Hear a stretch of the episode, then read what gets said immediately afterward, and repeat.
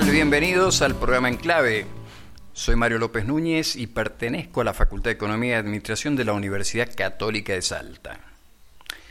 Alberto Cortés fue conocido por muchos como el gran cantautor de las cosas simples.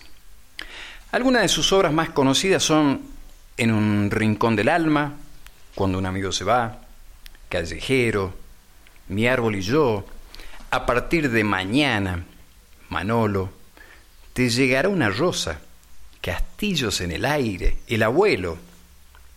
Muchas de sus canciones se basan en hechos y personajes reales, como Callejero, que está dedicada a un perro callejero que lo acompañó en Madrid, o simplemente en sentimientos y adversidades a lo largo de su vida.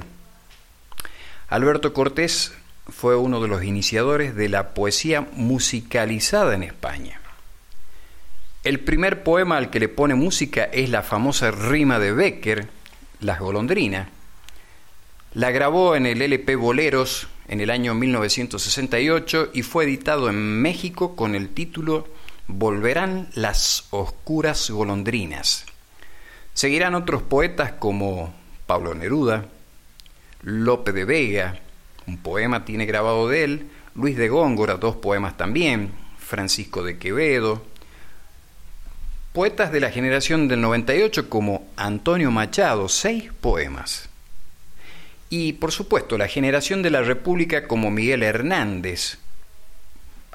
De este tiene un poema que fue musicalizado por el propio Cortés y le acompañó la radio de la televisión española dirigida nada menos por Waldo de los Ríos. La discográfica Hispavox edita al año siguiente dos discos con el repertorio cantando dos recitales de Alberto Cortés en el Teatro de la Zarzuela.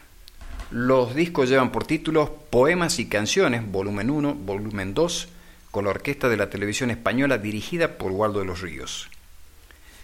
Vamos a encontrar el poema de Antonio Machado, donde incluye dos temas con música también de él y retrato de las moscas. Ahora viene lo curioso.